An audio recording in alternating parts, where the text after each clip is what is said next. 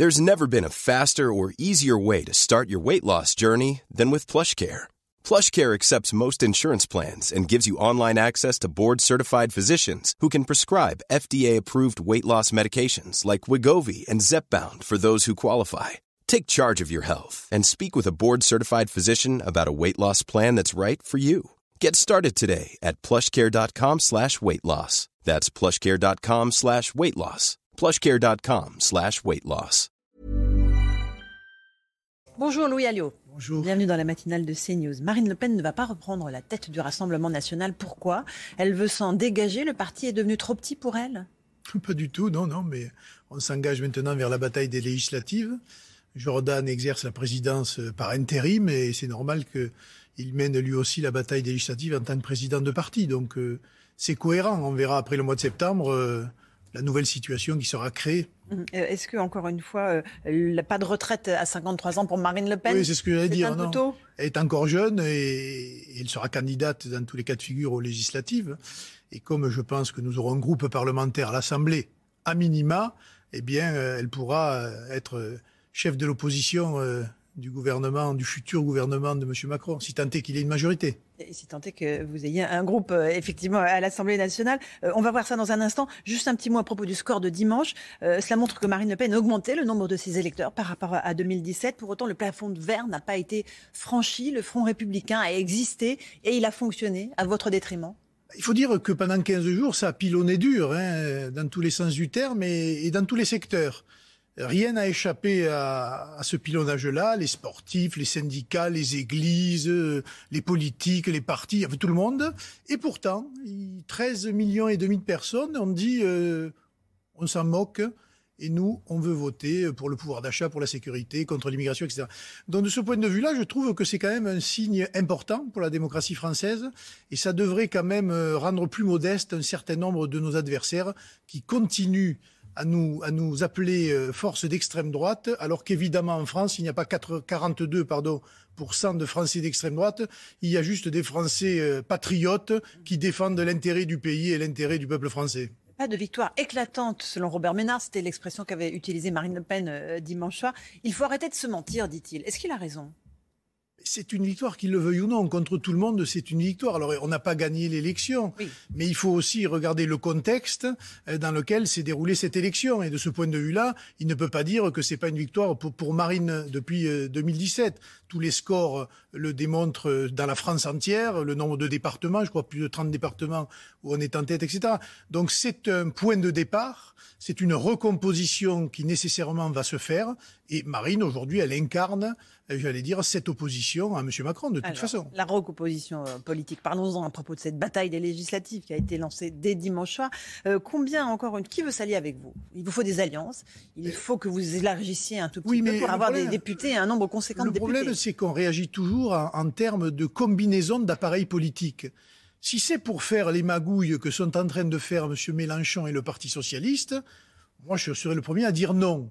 Parce qu'on va se retaper, excusez-moi du terme, la gauche plurielle du temps de Jospin, avec des mélenchonistes, des socialistes et des verts qui ne partagent rien et qui, pour sauver leur peau et leur place, vont faire un accord électoral pour aller aux législatives.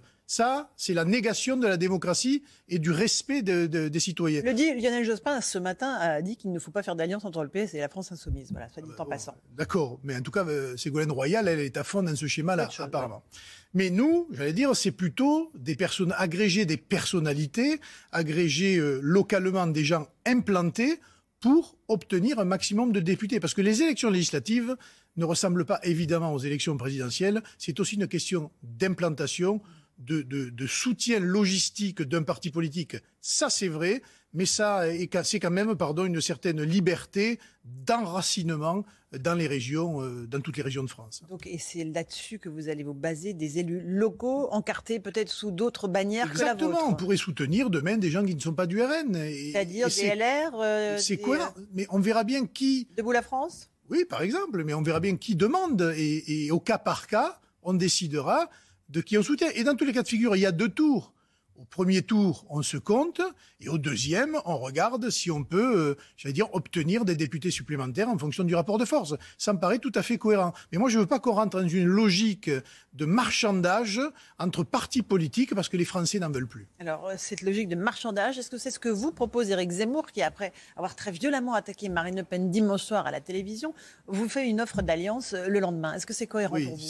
Non, c'est pas cohérent. D'ailleurs, son, son expression au soir du scrutin, quelques minutes après la déclaration de Marine, était, euh, j'allais dire, euh, totalement hors sujet. On ne peut pas dire en même temps, lui aussi, à cause de Marine Le Pen, on perd les élections présidentielles, et puis dans la phrase d'après, dire oui, mais bon, d'accord. Enfin, pour sauver notre peau, on veut bien une alliance avec vous. Ça, ça n'existe pas. Il a dit, il a pointé du doigt la huitième défaite d'un Le Pen à l'élection présidentielle. C'est mal passé, ça. Je sais pas. Oui, c'est mal passé parce que si vraiment le nom de Le Pen le gêne, il va falloir euh, qu'il se départisse d'une Le Pen qu'il a voulu agréger à lui, en l'occurrence Marion. Donc, il peut pas jouer sur tous les tableaux. Il peut pas jouer sur un tableau euh, quand ça l'arrange et puis euh, écarter quand ça l'arrange pas. Voilà, je pense qu'il a fait sa campagne électorale avec sa thématique. Je pense que beaucoup de gens l'ont suivi en croyant qu'il allait être gagnant. Malheureusement, ça n'a pas été le cas. Mais voilà, je veux dire, la vie continue. Moi, j'ai rien contre les uns et les autres, mais faut être juste cohérent, modeste et avoir un peu d'humilité, ce qui manque à mon avis à Éric Zemmour. Mario Maréchal, ce matin dit c'est un peu déplorable ce que dit Louis Alliot, puisque vous avez dit bon, il faudrait mieux que Zemmour, en gros, se débarrasse de Mario Maréchal s'il veut pas qu'elle lui porte malheur.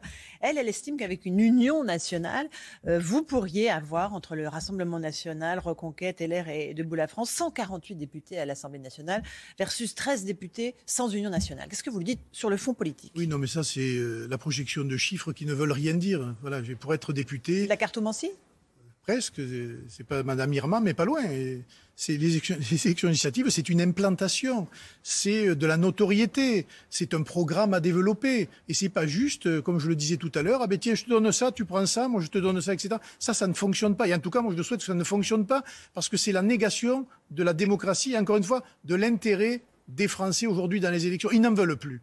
Alors si c'est pour retomber sur ces schémas-là, non, je ne suis pas d'accord. C'est aussi un financement, euh, ce que vous vous offrez, une stabilité euh, pour les candidats éventuellement qui se rangeraient sous votre bannière Il faut dépasser les 5% pour être remboursé, euh, il faut, il faut faire campagne. Ce n'est c'est pas aussi simple que ça. Et encore une fois, je ne pense pas que des discussions comme ça, à l'abri des regards, je ne sais où, vont, vont, changer les choses. Donc il faut aller à cette élection avec ses convictions, avec les cadres que nous avons au Rassemblement national, et ils sont nombreux, les femmes, les hommes, à parité, dans tous les départements, y compris en Outre-mer, et puis on regardera au soir du premier tour le rapport de force. Donc il y aura des députés Rassemblement national dans toutes les circonscriptions de France. Il y aura des candidats dans toutes les circonscriptions de France, peut-être deux, trois exceptions, mais en tout cas, je veux dire à 97%. Quelles exceptions? Est-ce qu'on parle ici de Guillaume Pelletier ou de Stanislas Rigaud pour Reconquête? On verra les scores qu'ils réaliseront au premier tour. Pourquoi pas? Moi, ça me gênerait pas. Hein. Ça, ça, de, tous les hémoristes, entre guillemets, ça fait partie de ceux qui ont été le moins vindicatifs, le, moins arrogants, ça c'est sûr. Et, de ce point de vue-là, ils ont quand même été beaucoup plus politiques que les autres. Mais vous avez des candidats, par exemple, en Polynésie, qui ne seront pas estampillés, entre guillemets, RN, et qui pourtant euh, défendront nos couleurs.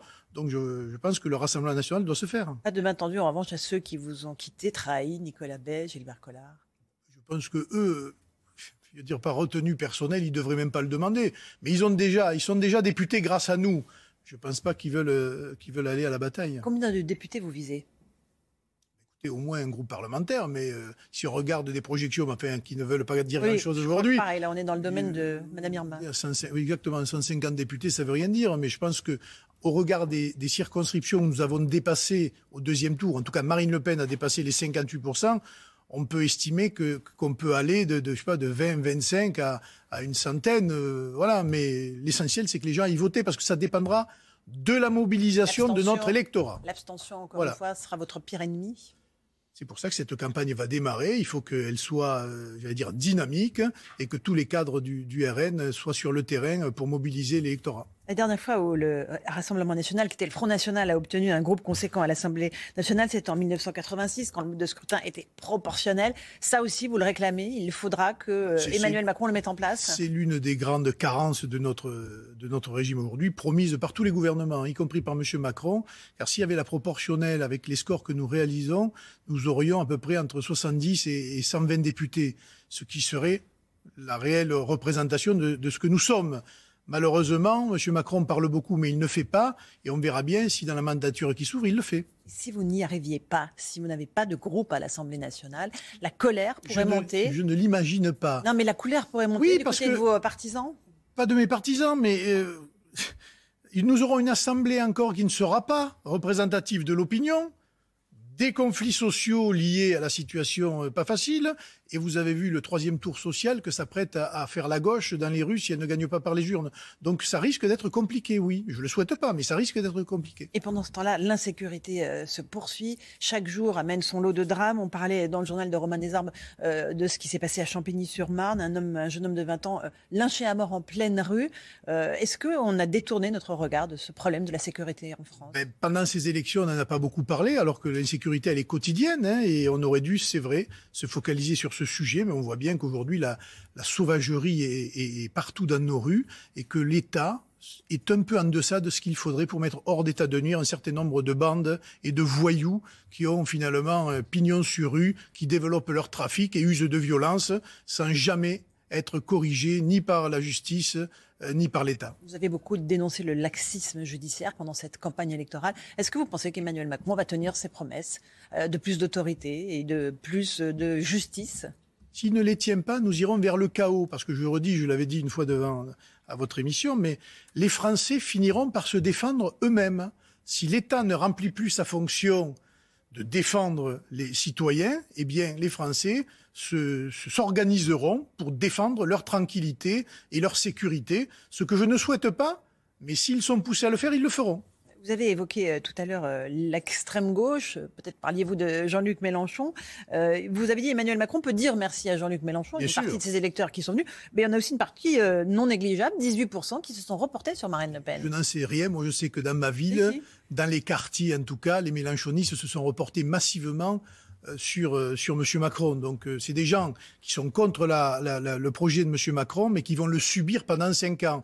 C'est un peu suicidaire, mais ça fait aussi partie de l'ADN de gens sectaires qui ne supportent pas, j'allais dire, la, la, la, la contestation autre que la leur.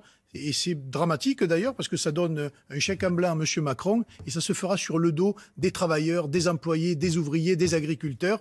Et eux, ils seront là et M. Mélenchon, lui, se pavane en disant je vais être Premier ministre. Ça n'a aucun sens. Il y a eu des réactions de déception le soir de la défaite de Marine Le Pen, notamment à Hénin-Beaumont. On a eu beaucoup de critiques assez méprisantes sur le thème. Oui, c'est le petit peuple, au fond, qui, euh, qui euh, dit sa colère. Ça vous a heurté, vous, au Rassemblement national?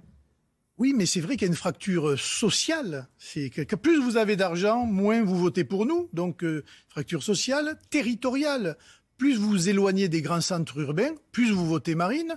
Donc, on voit bien qu'il y a deux France aujourd'hui qui se font face et j'espère que ne s'affronteront pas demain. Donc il faut tout faire pour rassembler les Français, quelles que soient leurs origines, leurs conditions sociales ou leur orientation géographique. Le score de Marine Le Pen euh, va vous permettre de rembourser vos frais de campagne, j'imagine, et de désendetter le parti Rassemblement National qui est lourdement endetté. On lui a assez reproché pendant la campagne. Pas du tout la même chose. Là, c'est bien. Euh, pour les présidentielles, il faudra rembourser l'argent que nous avons dépensé pour ces élections.